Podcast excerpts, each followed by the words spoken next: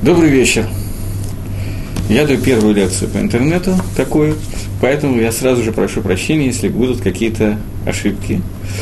Я буду периодически задавать вопросы. Если кто-то захочет ответить, написать ответ, то мне обещали, что я этот ответ увижу.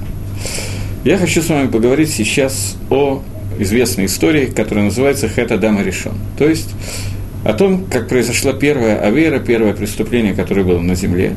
Понятно, что после этого мы умудрились и сделали много других но это имеет для нас определенную важность, и поэтому о ней поговорим. Вначале зачитаю маленький отрывок Торы. Я, правда, не обещаю, что сегодня мы дойдем прямо до Адама Решона, потому что нам не надо сделать некоторые предисловия для этого. Но пока попробуем посмотреть э, один кусочек, который рассказывает о том, что произошло. Написано в Хумаше, третья глава книги Берешит, вначале начинается словами «Ваанаха шаяру миколь хаяда саде». Змея, змей был самым Слово «ару» можно перевести двумя способами. Голый и хитрый.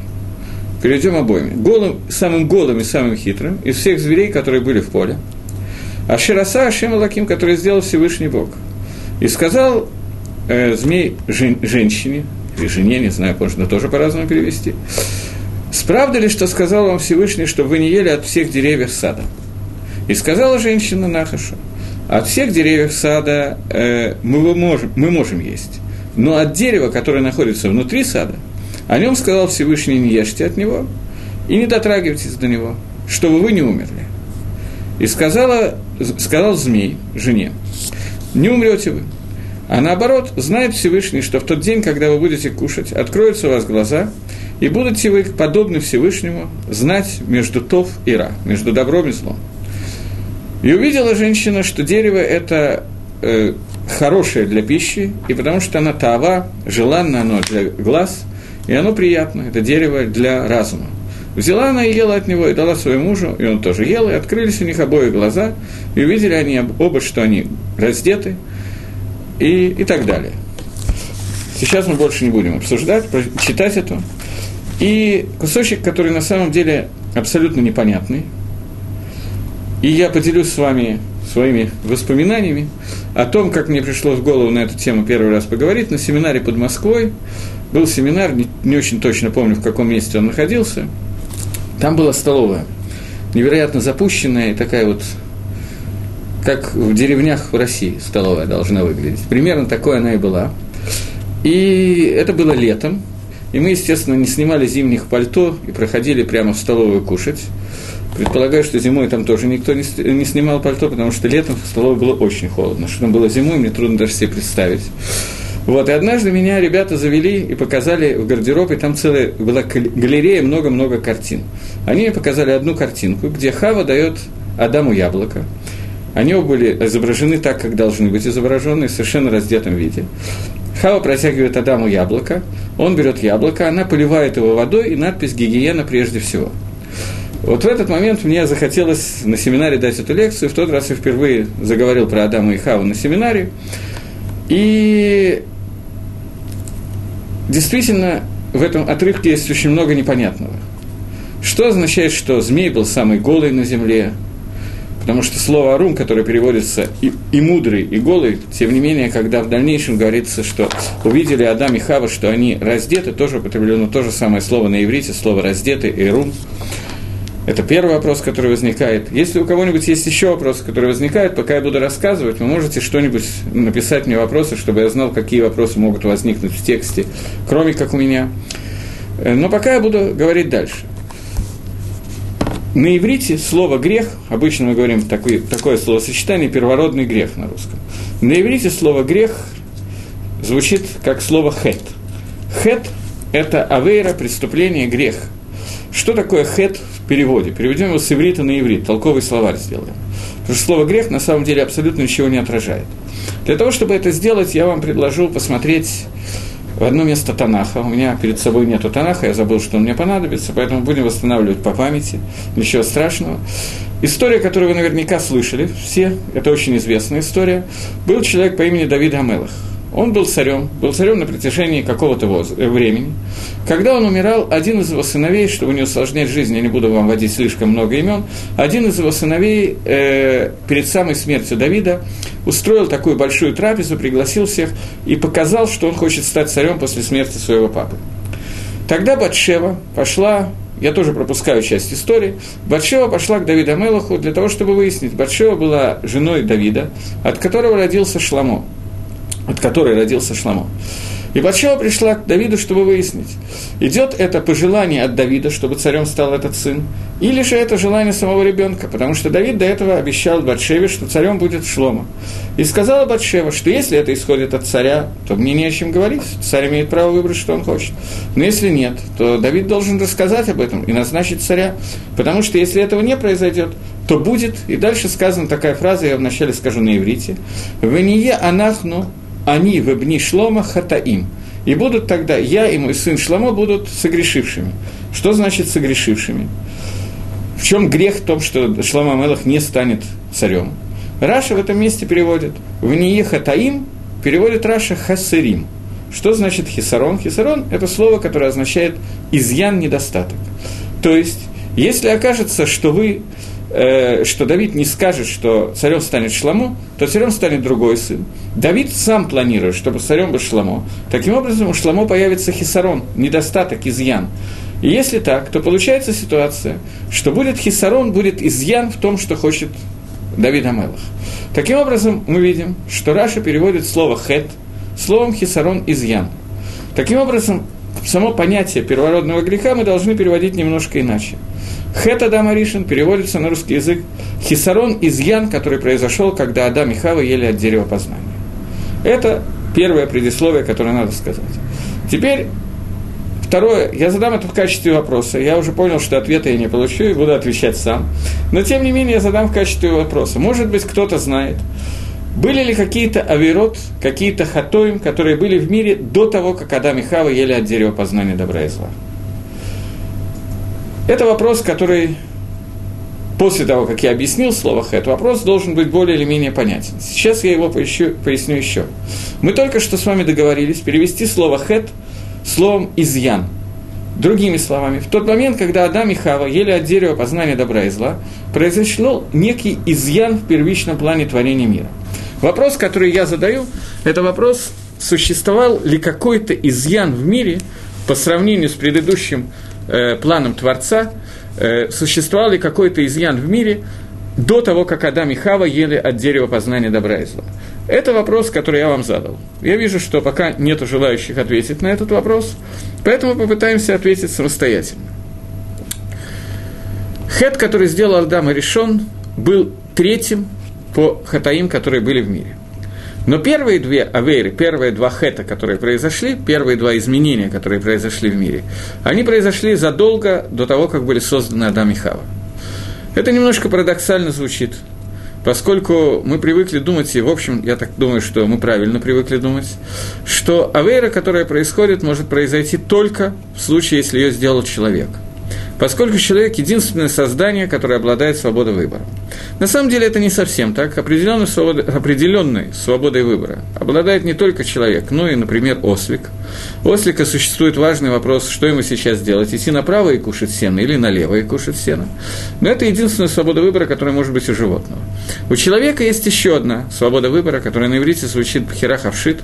Свобода выбора между добром и злом, между тем, эмис и шекер, правда и ложью и так далее, служить Гашему или нарушать замыслы Всевышнего. Такая свобода выбора присуща только человеку, Медабр. Создание, которое было последним созданием, которые были созданы в мире, последним созданием, которые были в, шести, в шесть дней творения. И тем не менее я продолжаю утверждать, что э, были какие-то нарушения замысел, замыслов творения и до того, как человек был создан. Сейчас я попытаюсь пояснить на конкретных примерах, о чем идет речь. Может быть, в дальнейшем, если мы будем продолжать занятия, мы вернемся к каким-то другим вещам, связанным с творением мира. Но сейчас я хочу обратить внимание на третий день творения. В третьем дне творения, одиннадцатое предложение, я зачитываю. «В Йомар Элаким, и сказал Всевышний, Тече Гарец Деша Эсов Мазрия Зера, пусть произрастет земля произведет земля, наверное, правильно сказать, э, траву семенную, которая производит семена, Эц при, асе при, дерево, дерево плод, которое делает плод, ламино по своему виду. Ашер зароба, в котором содержится семя. Аль-Гаарет своихен, все это должно быть произведено на земле, и стало так. Здесь бы, по идее, надо было бы остановиться. Но Акодыш Барагу в Хумыше написал следующее предложение – После того, как написано «и стало так», написано еще одно предложение. «В это цегарец дешесов». И такида произвела земля зелень травную мазрезера, та, которая производит семена, ламинейгу по своим видам. «В эц асепри» и дерево, которое делает плоды, ашер зараба, в котором содержатся семена по своим видам. Вейрай лаким китов, и увидел Всевышний, что это хорошо. Вейериф и бокер шлиши. И был вечер, и было утро, день один. Я хочу Леадгиш подчеркнуть еще одно место, которое я только что прочитал, перед тем, как я на нем остановлюсь. «И сказал Всевышний произвести эц при асе при, дерево плод, производящее плод, это одиннадцатое предложение. И в двенадцатом предложении сказано, и произвела земля эц асапри, дерево, которое делает плод.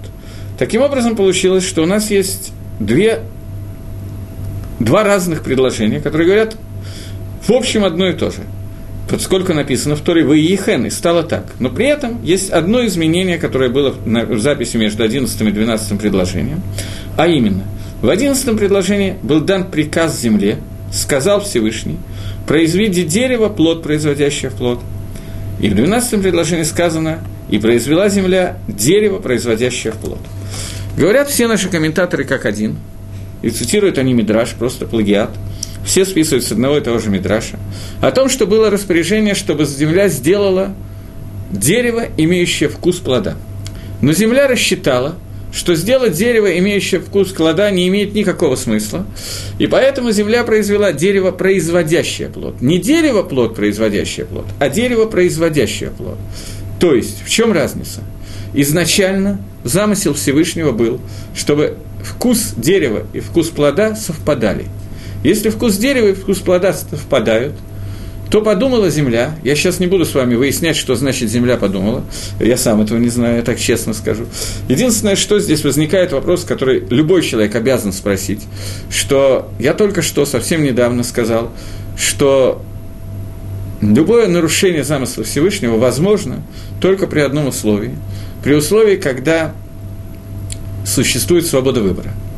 У, нематериа... у такого материального недуховного организма, как Земля, не может быть никакой свободы выбора, потому что это набор минералов.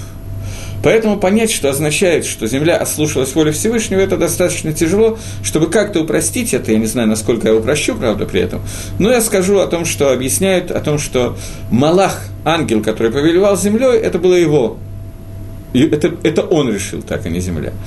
В чем состояло это решение? Я не, очень сильно уверен, что я чем-то упросил, потому что есть несколько мест, где говорится, что ангелов тоже нет свободы выбора.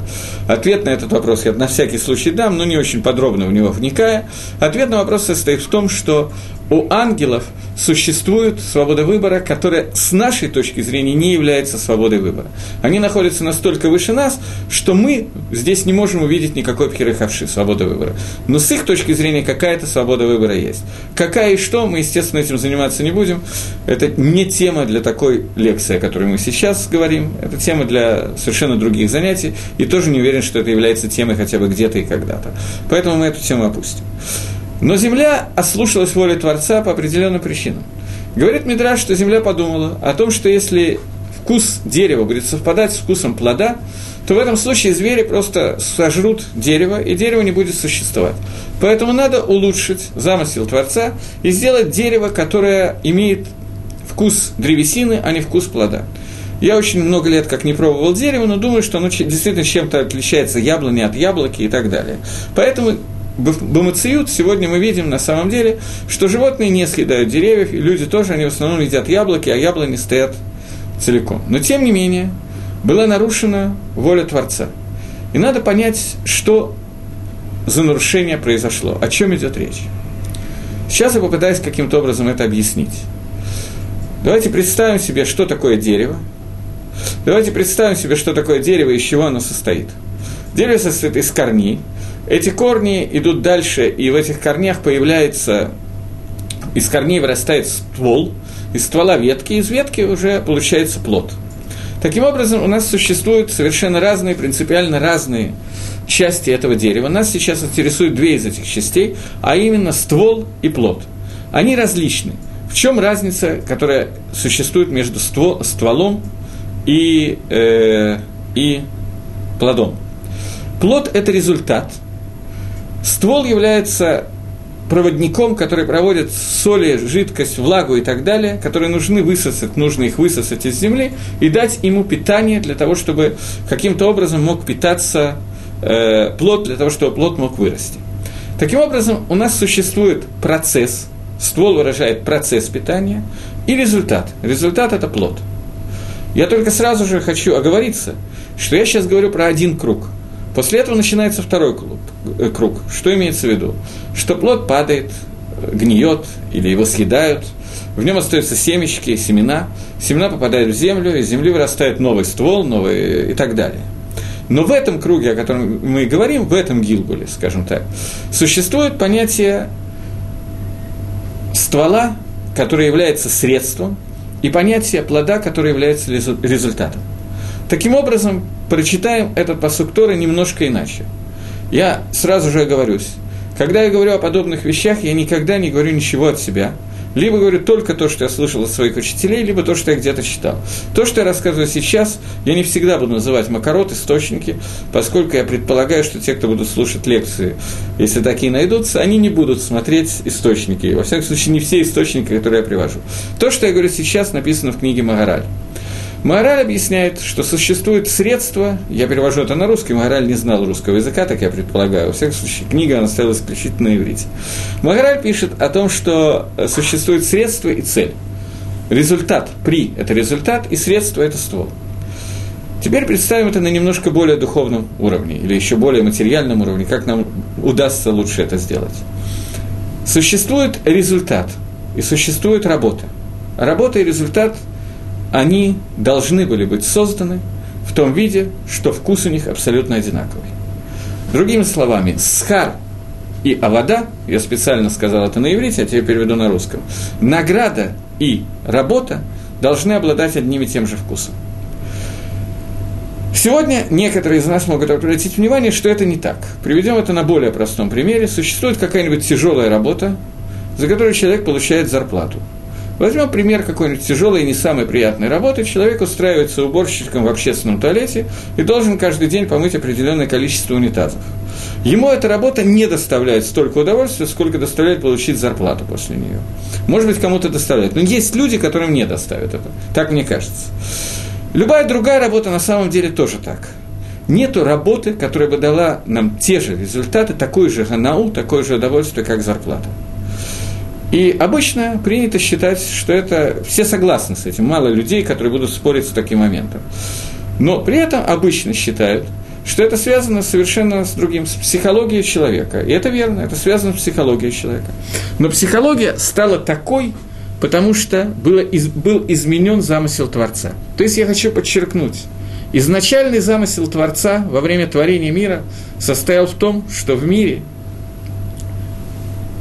состоит в том, что в мире нету Мне продолжать? Состоит в том, что в мире нету сейчас э, удовольствия, которое мы получаем, не соответствует, не соответствует тому, что мы э, делаем. То есть человек получает зарплату. Я привел это на примере зарплаты – Человек, который получает зарплату, он получает зарплату за ту авойду, которую он сделал. Наш мир назван Алам Авойда. Что такое Алам Авойда? Мир работы. Мы говорим о том, что существует Ойлам Азе и Ойлам Аба. Этот мир и мир грядущий – Мир грядущий, что это такое, мы не знаем. Об этом сказано, что Афилу Айн Нави Лорает Захус Шем Золотеха. Даже глаз пророка этого не видел, кроме Всевышней тебя. Единственный, кто это знает, это Всевышний. Но мы знаем, что это мир, в котором нам положена награда, и награда этого мира Алам Габа – это та авойда, будет идти за ту авойду, за ту службу, которую мы сделали в Алам Азе. В этом мире мы делаем различные поступки, которые должны привести к нашей награде. Эти поступки могут доставлять нам удовольствие, и очень часто доставляют нам удовольствие. Но нам сообщают о том, что это удовольствие несопоставимо с удовольствием от награды, которую мы получим. Я специально привел такой грубый пример, мне кажется, что он что-то может проиллюстрировать, с мытьем унитазов и зарплатой. Обычно на любой работе люди больше любят получать зарплату, чем саму работу. Это изъян. Это изъян в первом плане творения, который был. Изначальный план творения состоял в том, что за авойду мы получаем ту же самую ганау, то же самое удовольствие, которое мы получаем за схар, который нам положен. Теперь переведем это на более духовный пример, который тоже будет очень материальным. У нас есть митсва – Нету человека, который сегодня живет без мецвод. Есть те люди, которые этих мецвод не делают, но мецвод есть у всех. Возьмем самого религиозного человека, которого мы можем себе представить. С утра он должен встать довольно рано утром, побежать на шахрис, хорошо, если без опоздания, прийти и надеть тфилин. Тфилин – это авойда, которую он должен сделать, заповедь, которую он должен выполнить. Заповедь, которую он выполняет, надевая тфилин – может быть, он получает какое-то удовольствие от надевания тфилин. Вполне возможно. Но награда, когда он будет получать награду за эту заповедь, мы даже примерно себе не можем представить эту гано, которую мы получим. На одном из уроков Торы, который я вел и рассказывал именно об этом, мне сказали, что есть одна митсу, сказали женщины об этом, одна из женщин, что есть одна митсу, за которую человек, безусловно, получает удовольствие, когда он ее делает, ничуть не меньше награды. Какая митсва? Я подчеркиваю, что сказала эта женщина. Митсва изучения Торы. Я думаю, что большая часть мужчин, которые изучают Тору, имеют заповедь изучения Торы, знают, что это тяжело, трудно. И иногда удовольствие очень среднее от того, что ты читаешь пятый раз одно и то же место в Тосфос и начинаешь чувствовать себя полным идиотом, совершенно ничего не понимая. Удовольствие ниже среднего. Да, это верно, что когда наконец пробили это место Тосфос, и наконец мы поняли, о чем идет речь, это Ганоки и Наламаба. Это действительно так, мы получаем удовольствие близкое к Аламаба, это верно. Но это уже не работа, это после того, как мы поняли. Сама работа, сам труд, который мы делаем, изучая Тору, от него очень мало удовольствия, и мы видим, что очень много людей с трудом учат Тору, тяжело это, чего говорить. И любая другая митсва то же самое. Делать митцвот далеко не всегда доставляет нам удовольствие. Это бгам, это изъян, который произошел во время, когда был создано, было создано дерево, вкус которого не совпадает со вкусом плода. Я думаю, что эту часть я более или менее нормально проиллюстрировал, мне кажется, что мы можем попробовать двинуться немножко дальше. Нам нужно это пока оставить в резервах в каком-нибудь файле, где это останется у нас в памяти, потому что нам придется к этому вернуться, когда мы будем говорить, вернемся к разговору про Адама и Хаву и о том, как они ели от дерева познания от Брайзла. Для того, чтобы тем, кто хочет заинтересоваться этой лекцией, было чем заняться, подумайте, пожалуйста, каким образом то, что мы читали и рассказывали только что, отразится на Адама и Хава и на то, как они ели от дерева познания добра и зла. Макешер, какая связь между этими двумя явлениями? И тем не менее связь должна быть, и мы увидим, что она существует без радыша. Что вам легче было думать, я скажу еще одну вещь, что когда Всевышний творил Ган, делал этот сад, и вырастали деревья в, сад, в, саду, в саду, он сказал, и произрастет земля дерево, при асепре. Дерево, плод, производящий плод. Слово дерево стоит в единственном числе.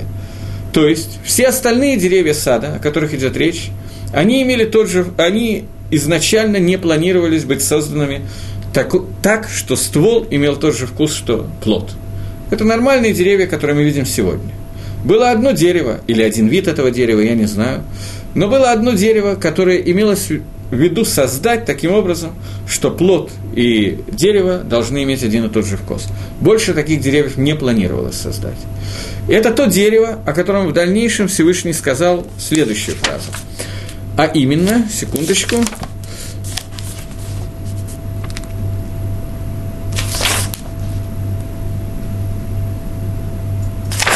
Всевышний сказал о том, что, чтобы не терять время, я не буду искать сейчас это в Хумыше, Всевышний сказал, что у вас есть заповедь Адама и Хаву, не ешьте от дерева познания добра и зла, а в тот день, когда вы съедите от этого, вы умрете.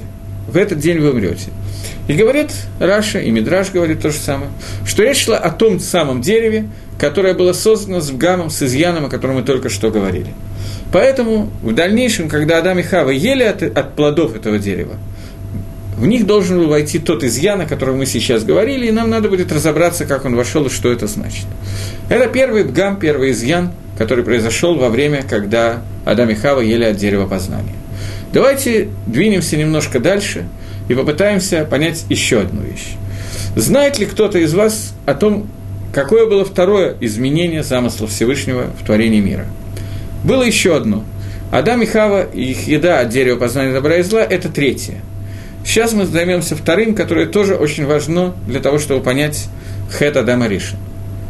Если кто-то знает, то можете написать. Но пока вы пишете, я вынужден все равно говорить, так что, наверное, даже я не вижу необходимости писать, потому что я все равно скажу до того, как вы напишете. Э, есть еще один момент в четвертый день творения. До сих пор мы разбирали третий день творения. Теперь нам надо обратиться к четвертому дню творения. До того, как мы к нему обратимся, я хочу обратить ваше внимание еще на одну вещь. Начнем с первого дня творения. Вначале сотворил Всевышний небо и землю, земля была пустая и нестроена, и сказал Всевышний, стал свет, и стал свет, и благословил Всевышний свет, и т.д. и т.п., и назвал свет днем, а тьму назвал ночью, и был вечер, и был утро, день один. Потом второй, потом третий, и, наконец, начинается четвертый день. И в четвертый день нам начинает рассказывать про то, что было сотворено в четвертый день. А именно, искал Всевышний, и будут светила Бараки Ашамай, в Йомар Лаким и Марот Барки Ашамай будут светила в пространстве небесном. Лавдиль бен бен Алайла. Будут они разделять между днем и ночью, и будут они знаками и знамениями для дней и для ночей. В ее они, в июла атот ламадим лаймим лашаним. В четвертый день создано солнце и луна, и они стали измерять ночь и день. Что было первые четыре дня, три дня, когда солнца и луна не было? Ночь и день, тем не менее, уже был. Таким образом, мы видим, что ночь и день не связаны с понятием Солнце и Луна до четвертого дня. Начиная с четвертого дня связаны. Это сам просто обратить внимание на это. Может быть, нам это в дальнейшем понадобится, может быть, нет, зависит от настроения. Но пока мы обратим внимание на то, что здесь произошло. И, сказал Всевышний, будут светила в пространстве небесном, чтобы отделять между днем и ночью. В июла мород бараки Ашамаем, и будут они светилами на раки, на пространстве, на небесах. Лаир аль чтобы светить на землю, в Иехен, стало так. Теперь обратите внимание на два предложения, которые нам надо внимательно прочитать. В Ясал Лаким, Эшне Марода Гдалим. И создал Всевышний два светила Гдалим, большие. Это Меора Гадоль, Ламимшела Даем, это Меора Катан, Ламимшела Далайла. Он создал большое светило для владения днем и маленькое светило для владения ночью. В это Кахавим и звезды.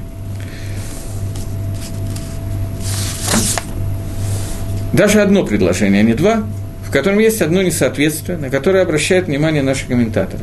Это несоответствие появляется впервые, ну, не знаю, впервые, более подробно написано в двух местах Гемора, в трактате Хулина, в трактате Кедушин. Говорит Гемора, «И создал Всевышний два светила больших, если Тора говорит «гдалим» – «больших», то это значит, что они одинаково большие. Иначе бы их с самого начала рассматривали отдельно. После этого написана следующая фраза. «Светило большее», то есть, то же самое, та же самая фраза. Вначале сказано, э, создал Всевышний два светила Гдалим, потом сказано светило Гадоль, чтобы владеть днем, и светило Катан, маленькое для владения ночью. Так что же значит это? Светила были созданы большими, или они были созданы одно большое, другое маленькое? В одном месте сказано, что они были большими, а в другом сказано, что одно было большое, другое маленькое. Гемора обращает внимание на это противоречие. И Гемора говорит о том, что, что это значит.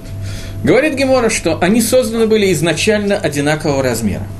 Но после того, как они созданы были одинакового размера, обратилась Луна ко Всевышнему и сказала, э, я не могу ответить, что означает, что Луна обратилась ко Всевышнему. Если кому-то будет легче это представить на примере того, что ангел, руководящий Луной, обратился ко Всевышнему, то хорошо. Если это тоже тяжело, то мне это тоже тяжело, я тоже этого не понимаю. Но нас сейчас интересует не то, как это работало технически, где Луны рот, а где глаза и так далее. Нас интересует другой момент. Нас интересует, что мы из этого учим. Мы опять же воспользуемся Магаралем для того, чтобы объяснить эту Гемору, но вначале приведем слова Гемора. Гемора говорит о том, что Луна обратилась ко Всевышнему и сказала, что нехорошо днем двум царям пользоваться одной короной. Всевышний сказал, ты права, и уменьшил Луну.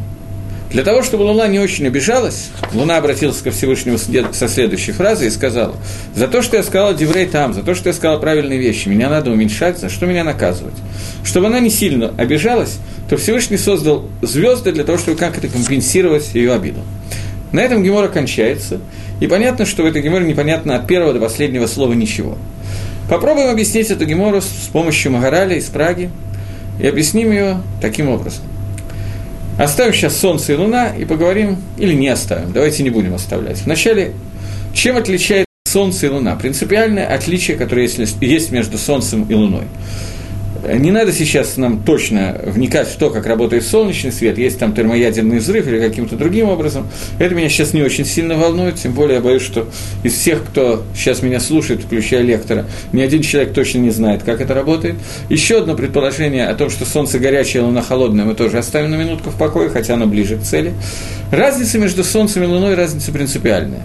Свет, который дает солнце, это собственный свет, который идет допустим, путем термоядерного взрыва, который там идет постоянно и так далее, идет какая-то термоядерная реакция, водород постоянно, два тяжелых водорода сливаются вместе и превращаются в один легкий гелий или еще каким-то образом. Но в результате всего этого э, вырабатывается невероятное количество энергии, световой и тепловой энергии, и Солнце дает свет и тепло, и иногда очень жарко. Сегодня в Иерусалиме в районе 40 градусов, даже очень можно ощутить, что Солнце действительно дает свое тепло ночью, становится чуть-чуть прохладно, надо сказать, не намного, но тем не менее становится, и тогда мы видим, что Луна и Солнце светят по-разному.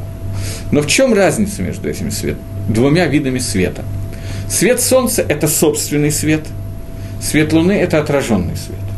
Другими словами, Солнце дает собственный свет, а Луна отражает свет Солнца. Это разница, которая в терминах Торы и в терминах Кабалы принято говорить, назвать Солнце Машпия, влияющий, Луна Микабль, принимающий влияние. Весь этот мир создан таким образом, что в мире нету ничего построенного по другому принципу. Всегда среди двух объектов один машпия, второй микабль. Один влияет, другой принимает влияние. Это начинается грубо с семьи, на иллюстрации, начинается это гораздо раньше, но мы проиллюстрируем это. В нормальной человеческой семье муж должен лашпия, жена должна принимать влияние. Машпия и Микабль. Захар и Накива, мужчина и женщина. Понятно, что когда мы говорим про Машпи и Микабль, мы всегда говорим, что Микабль, тот, кто принимает влияние, он передает влияние дальше. Луна отражает солнечный свет и влияет на нас, передает влияние Солнца на нас. Женщина, жена, она принимает мужа, после этого она рожает ребенка.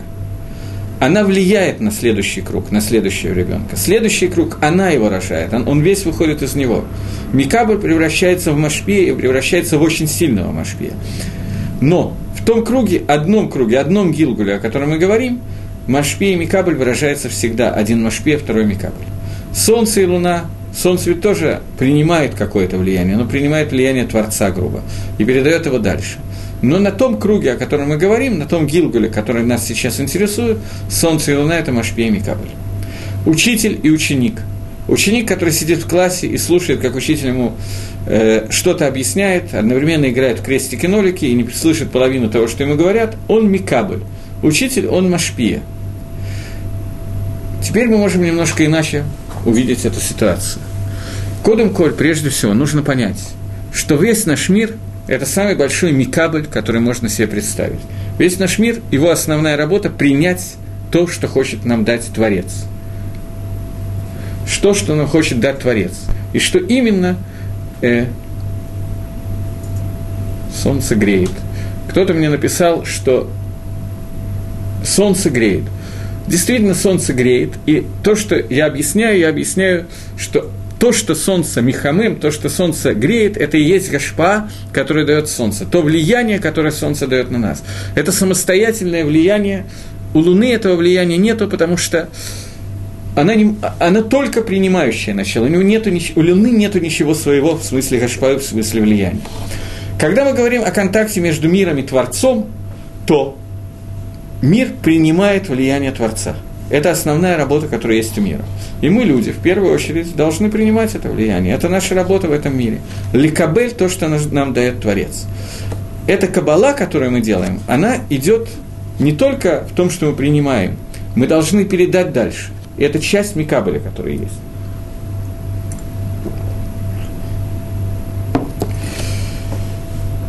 Теперь мы должны вернуться к началу этих суким. И создал Всевышних, Всевышний два светила больших. Они были равные.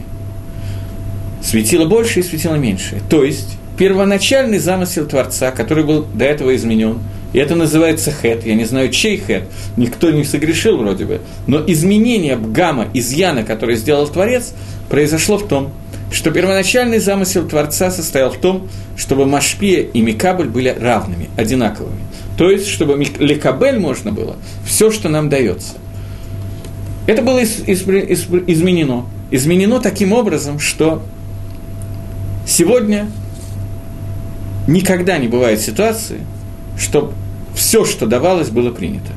Это не бывает ни при каких условиях.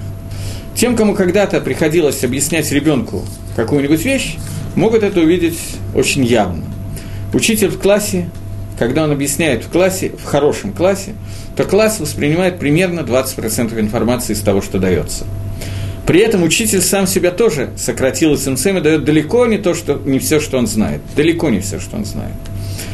Я могу в качестве примера, я недавно учил Гемору со своим сыном, и там в Геморе нам надо было выяснить, по Раби Игуда там одна, шестая, одна пятая, а по Хахомим одна шестая чего-то.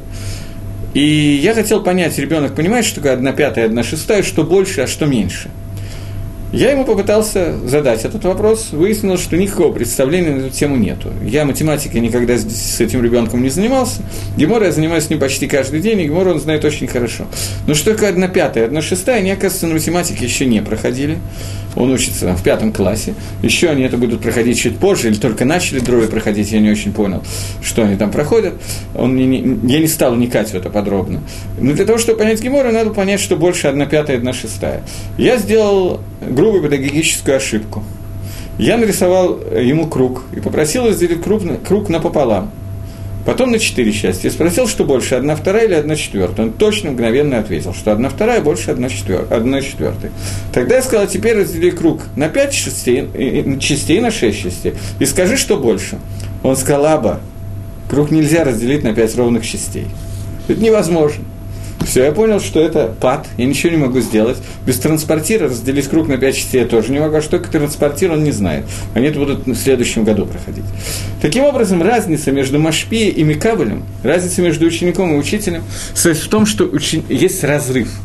Этот разрыв произошел во время, о котором мы говорим. Когда Всевышний создал, сделал так, что Луна не в состоянии принять весь свет, который исходит из Солнца – то в этот момент в, мире, в мир вошел этот разрыв. Разрыв колоссальной силы. И главная проблема этого разрыва, безусловно, состоит в том, что сегодня мы не можем принять всю Тору, которую дает нам Всевышний. Все, что нам дается, нам лицемцем и так далее. И то, что получил Маширабейну, он уже не мог в том виде, в котором он получил, передать дальше Ешо бен Нуну. И с каждым поколением мы получаем все меньше и меньше. Мы развиваем это, мы растем, еще что-то делаем. Тора не теряется. Но передача затруднена и становится совершенно иным, принципиально по иному принципу иным. Это второй бгам, который был несен в творение. Когда я однажды с кем-то обсуждал это на каком-то уроке небольшом, то мне сказали, что ведь на самом деле это очень хорошо, что Луна не может передать всего солнечного света. Это очень удачно, потому что иначе не было бы разницы между днем и ночью. Ночью было бы так же светло, как днем, и мы не могли спать. На это я честно сказал, что мне никогда так хорошо не спится, как днем, когда удается такая возможность. Я только ложусь и сразу же. Ночью значительно тяжелее, дети мешают, еще что-то. А вот днем прекрасно спится. И в Ленинграде в белые ночи я помню, что я тоже не страдал от бессонницы. Ну, то есть абсолютно. Не эта проблема, не проблема с тем, светло или темно. Не эта проблема, которая у нас возникает сегодня. Проблема в том, что в Микабеле есть бгам, есть изъян. Сейчас обсудив это, я хочу обратить ваше внимание на одну из молитв. Молитвы, которые есть в Сидуре, молитвенник, вот я взял и открываю сейчас, пока говорю молитвенник. В молитвенниках есть очень много, очень много молитв на все случаи жизни. Евреи обычно молятся три раза в день, это основная молитва, и благословление после еды, если кто-то ел с хлебом, это еще одна молитва. Больше молитв в общем ежедневных нет, они занимают не так много времени, как кажется. Есть еще одна молитва, которую мы молимся один раз в месяц. И я помню, как когда я однажды молился эту молитву в городе Ленинграде в 80-х годах, то пару человек собралось, чтобы посмотреть, что происходит. Молитва, которая называется «Кидуш Лавона», «Благословление Луны». Со стороны она выглядит действительно несколько непонятной, когда обычно это несколько человек стоят в каком-то открытом месте на улице, смотрят на Луну один раз, после этого на нее уже не смотрят, и читают твилу. Я не буду сейчас говорить всю твилу и суть ее и так далее, меня интересует маленькая часть ее. Но чтобы просто каким-то образом мы поняли, о чем идет речь, то еврейские месяца связаны с Луной. Не так, как э, месяца, к которым мы привыкли, когда мы просто разделили 365 дней года на 12 равных частей, создали какие-то месяца, и все стало хорошо и замечательно. Нет. Еврейские месяца совершенно другие. Луна проходит определенный цикл. Меня видно, сейчас прямо вот видно, без опоздания. Э, когда Луна рождается, то Луна рождается в виде вот такого вот месяца. Месяц, который загнут. Детям в хедере, когда они совсем маленькие, в 3-4-летнем возрасте, объясняется, что она видна в виде банана. Банан, вот такой вот банан есть. Потом она увеличивается, я сейчас не буду физически объяснять, как это происходит, мы сами понимаем, в полнолуние, в середине месяца, 15 числа еврейского месяца, она становится абсолютно круглой, вот такой, потом она начинает уменьшаться и становится опять месяцем банана в другую сторону, и потом опять появляется вот так вот. В тот момент, когда она исчезает и заново появляется, это новый месяц по еврейскому календарю.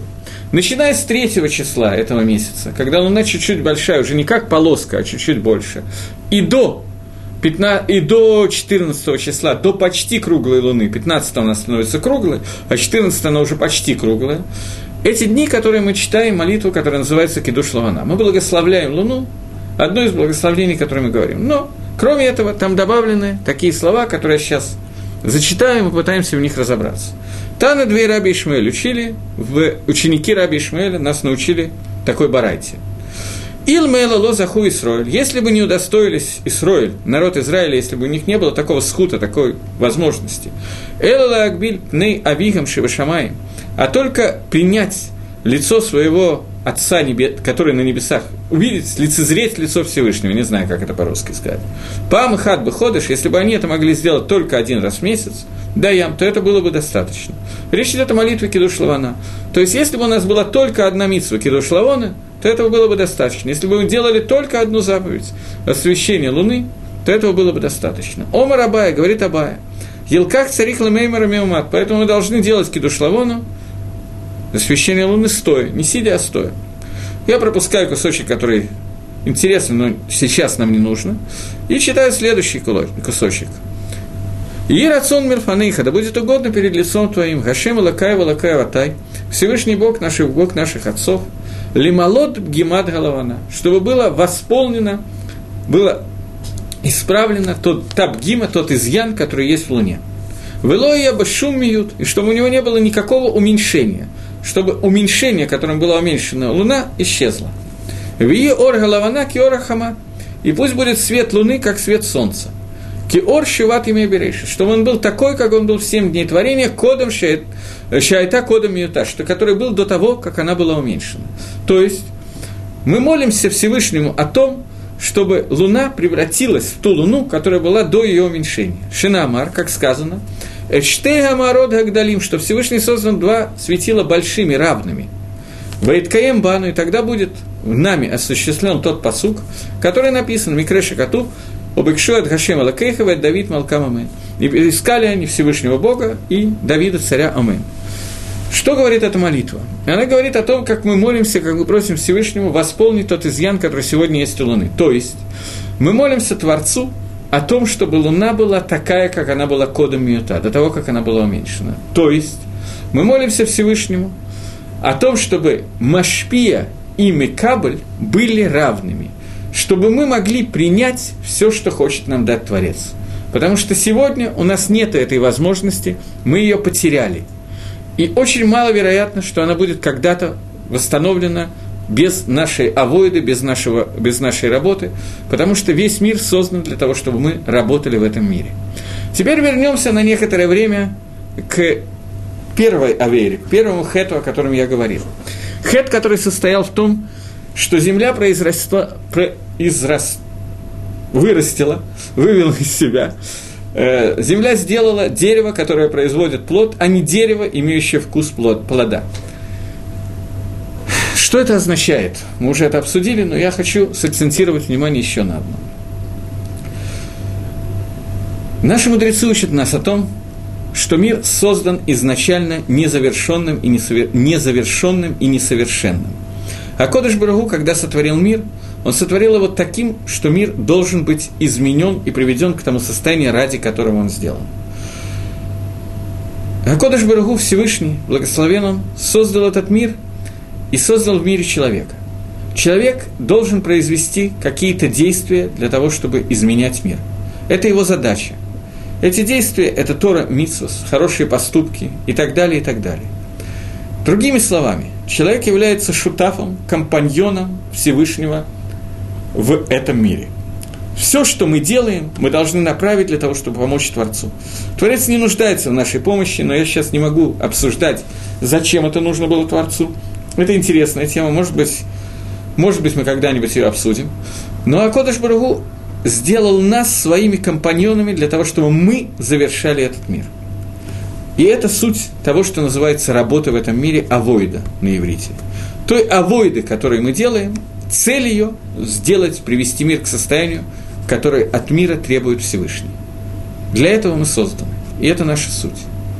Теперь представьте себе ситуацию, человек, который это понимает, знает – и вся жизнь, которая направлена на то, чтобы сделать какие-то действия, которые помогут в этом направлении. Сделать авойду и завершить этот мир. Он этого больше всего на свете хочет. И вот он делает эту авойду. Какое удовольствие, какое удовольствие он должен от этого получать? Можно вообще себе представить большую ганау, большее удовольствие, чем это? Трудно. При этом я думаю, что есть очень ограниченное количество людей, которые получают удовольствие от того, что мы делаем мицвод. Очень ограниченное. Получают, но не на очень высоком уровне. Я неправильно сказал, я нехорошо сказал. Но, тем не менее, это удовольствие невозможно сравнить с тем, каким оно должно быть. Связано это с тем, что в мир вошел изъян. Наша авойда, в принципе, не приносит наш, нам удовольствие как плод. Потому что плод и работа, они разорваны друг от друга – их вкусовые качества отличаются. Это первое. И второе – Машпия и Микабль. Мир создан с изначальным замыслом того, что мы можем получить все, что хочет нам дать Творец. Мир создан таким образом, что среди нашего мира, внутри этого мира, все, что мы хотим кому-то дать, принимающее начало может получить. Сейчас это не так. Это не так. На всех уровнях мы можем видеть, что это не так.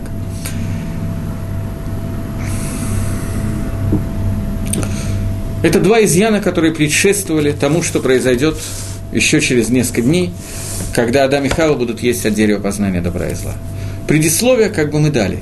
Теперь нам надо начать обсуждать, что было у Адама и Хавы.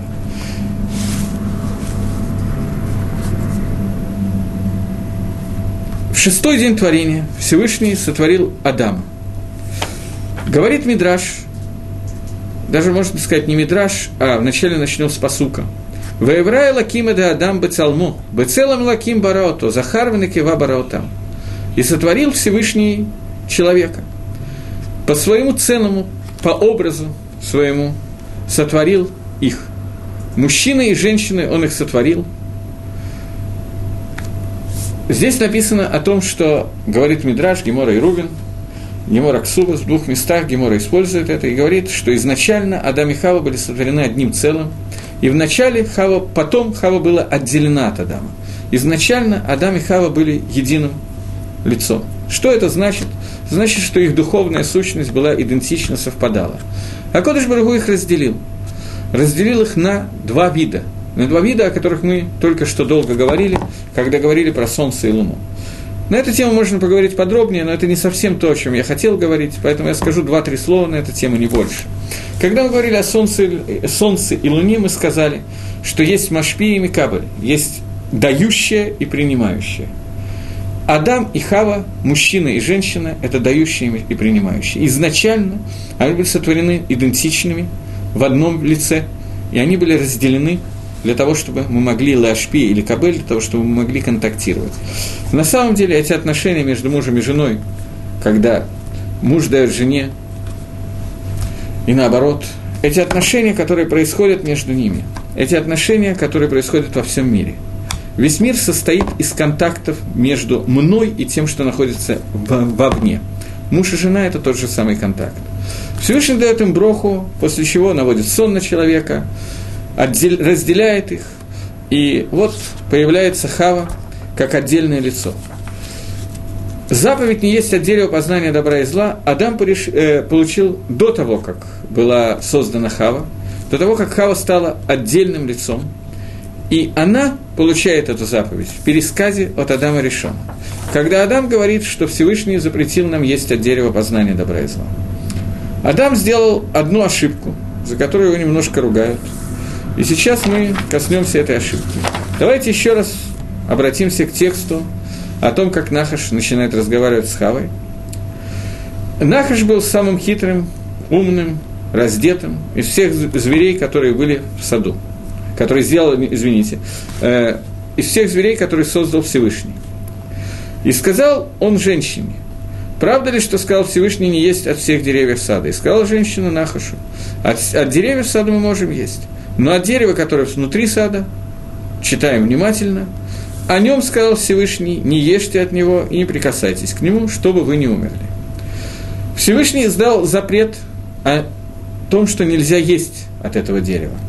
Хава в пересказе от этого запрета говорит нам, что нельзя есть и касаться этого дерева. Хава добавила, на самом деле добавила не она, добавил э, Адама Решон. Адам Решон первый человек – сказал о том, что женщины, он, он, вероятно, лучше, чем мы, а может быть, также понимал, что такое женщина. Он сказал о том, что женщина создание более легкомысленное, чем мужчина. Колот рожь. Поэтому нужно устражить для нее, сделать так, чтобы она не только не ела, но и не касалась, для того, чтобы этот соблазн был больше, и мы не могли есть от дерева познания добра и зла, не пришли к этому никаким способом. Поэтому, чтобы этого не произошло, то сказал Э, Адам Хави, что тебе нельзя не только есть, но и прикасаться к дереву. Мы знаем, те, кто знает немножечко Тору, знаком с Мицвод, знают, что у нас есть Тарьяк Мицвод. 613 заповедей, из них 365 заповедей «делай», и, «не делай», и 248 заповедей, наоборот, «делай».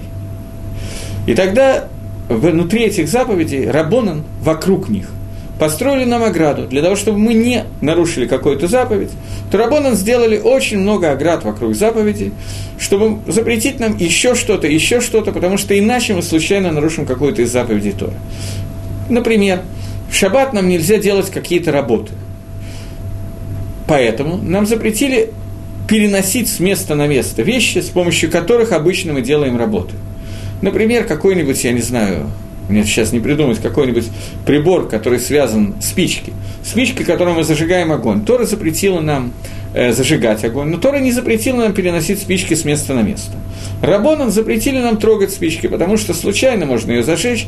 Это одна причина. Вторая, вообще зачем их трогать, если с ними ничего нельзя сделать, и так далее, и так далее. Таким образом, получается ситуация, что Рабонан добавили к заповеди Торы довольно много различных вещей, и добавили это для того, чтобы мы, не дай Бог, не приступили заповеди Торы. Адам сделал, на первый взгляд, то же самое. Он добавил к Хави, он добавил к Хави, э, для Хавы одну из заповедей, которые говорят, что, которая говорит, вот здесь мне подсказали, что Рабонан – это наши мудрецы, все правильно, а подсказка верная, я забываю иногда и говорю слова на иврите вместо того, чтобы сказать по-русски. Наши мудрецы добавили некоторое количество заповедей к заповеди Торы, и сделали, на первый взгляд, то же самое, что сделал Адам, который сказал Хави, не надо есть от дерева и не надо к нему прикасаться. Говорят наши мудрецы, что Адам сделал ошибку. Он мог добавить заповедь, но сказав, что это заповедь от Рабонан, от него, а не заповедь Всевышнего. Мы не имеем права добавлять к заповедям Творца. но имеем полное право устражать эти заповеди, для того, зная, что мы их устражаем, для того, чтобы, не дай Бог, случайно не сделать какую-то веру. Поэтому Хава, не зная о том, что произошло, говорит о том, что сказал Всевышний, что нам нельзя есть от дерева и нельзя прикасаться к нему, чтобы мы не умерли. Говорит Мидраш, что после этого Нахаш толкнул Хаву, подтолкнул ее немножко, и она дотронулась до этого дерева случайно. И Нахаш ей сказал, ты видишь, ты не дотронулась до дерева. Раз ты не дотронулась до дерева, э, ты дотронулась до дерева, и ничего не случилось. Точно так же, как дотронувшись до дерева, ничего не случилось. Точно так же произойдет, если ты будешь есть от этого дерева. Тоже ничего не произойдет. Ты можешь смело есть от дерева познания добра и зла. Дальше Нахаш говорит совсем непонятные вещи. Вьомар Нахаш или И сказал змей женщине, ломот тому-то, это неверно, вы не умрете. Спор. Первый махлокис, который, который произошел в мире, махлокис между змеем и Всевышним. Всевышний сказал, что вы умрете, змей сказал, что вы не умрете. И на первый взгляд, если мы будем читать дальше, окажется, что прав оказался змей. Но это не так. Мы объясним этот момент. Но, говорит Нахаш, вы не умрете. А тогда возникает вопрос. Вопрос логичный. А зачем же Зачем же Акодыш Баругу, Всевышний Пресвятой, который сказал нам, что вы должны не есть от этого дерева, Почему Всевышний запретил? Отвечает Нахаш, я объясню, почему Всевышний запретил вам есть от дерева. Киеда и лаким, знает Всевышний, кибайома халхейха мемену, что в день, когда вы будете есть от этого дерева, ни в какую нейхам, откроются ваши глаза, воисам ки и лаким еде тофвара, и станете вы подобно Всевышнему знать тофвара. То есть, у Всевышнего была причина, по которой он запретил вам есть от этого дерева. Я сейчас объясняю только самый пшат, только самые простые объяснения псуким, перевод с некоторым минимальным количеством комментариев. В следующий раз без Радашем мы должны обсудить более подробно, так как мы обсудили Солнце, Луну, и так же, как мы объяснили дерево, которое было выращено, что происходит более глубоко, тоже используем Магарали, еще кого-то, Рамхаля, но вначале просто объяснение, простое объяснение, что произошло. И так говорит Нахаш женщине, что в тот момент, когда вы будете есть от этого дерева, откроются у вас глаза, и вы будете подобны Всевышнему, вы будете знать топ вора. Мидраш говорит совершенно непонятную вещь. Говорит Мидраш, что Всевышний сам сказал Нахаш Хави, Всевышний сам ел от этого дерева, и поэтому он смог сотворить мир. Если вы будете есть от этого дерева, вы тоже сможете сотворить мир. Будете знать топ вора и сможете творить миры. Окей, поговорили. Диалог, который требует объяснений, безусловно, сегодня объяснений более глубоких не будет. Пока мы продолжим дальше и увидим, что происходит дальше.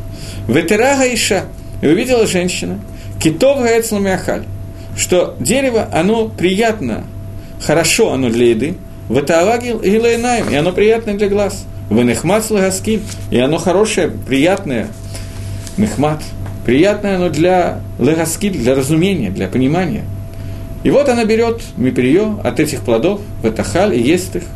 Ватитен гамла иша и дает своему мужу вместе с ним, и он ест. Мидраш говорит, что одновременно с этим она дала всем животным, которые были созданы и существовали в Ганедане, они тоже покушали от этого дерева добра, познания добра и зла.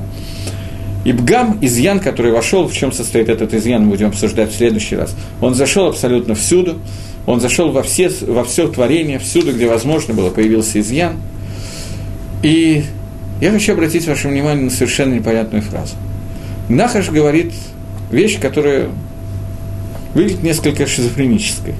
Всевышний ел от дерева познания, и поэтому он смог сотворить мир. Говорит женщина. Говорит дальше Тора. И увидела женщина, увидела жена, что дерево, оно хорошо для пищи, прекрасно для глаз, трава для глаз, и главное, для разума очень приятно. Только что и сказали абсолютно шизофреническую вещь. Гашем, покушал от этого дерева, потом он смог сотворить мир. И она видит фактически, что это стоящее дело покушать от этого дерева. После этого она дает мужу, муж тоже ест. Однажды на этой лекции, на семинаре, вот как раз в тот раз, когда я увидел, как Хава мыла э, плод дерева, яблоко от дерева познания добра и зла, потому что гигиена прежде всего, э, я услышал потрясающий комментарий я на самом деле много комментариев, не буду все их пересказывать, слишком много чушь тут будет. Но я слышал потрясающий комментарий о том, как могла жена дать мужу, и он тоже ест. А он-то зачем ел? Она, ладно, она нахаш ее уговорил. А каким образом муж ел? Что его угораздило есть от дерева познания добра и зла? И этот вопрос, который я задал, и мне ответили на этот вопрос самыми разными способами. Я получил несколько ответов. Самый потрясающий ответ, который я получил на этот вопрос, что она сказала, что если он не будет есть от дерева познания добра и зла, то она с ним не ляжет в кровать. И Адам так вот хотел, что он не выдержал и тут же скушал от дерева познания добра и зла. Я думаю, что надо и Адаму, и Хаву несколько своеобразно воспринимать, если можно такой комментарий каким-то образом учитывать. Фактически я задал вопрос, и ответ на этот вопрос мы должны э, будем получить на следующем занятии, когда мы будем обсуждать это. Давайте сформулируем еще раз вопрос. Вопрос, что именно увидела женщина, когда она ела от этого дерева? Она увидела слова Нахаши, и они ей понравились. Это первое. И второе, каким образом Хава могла говорить Адама есть от дерева познания добра и зла. Это два вопроса, на которых мы останавливаемся. И основной наш вопрос – это что произошло после этого.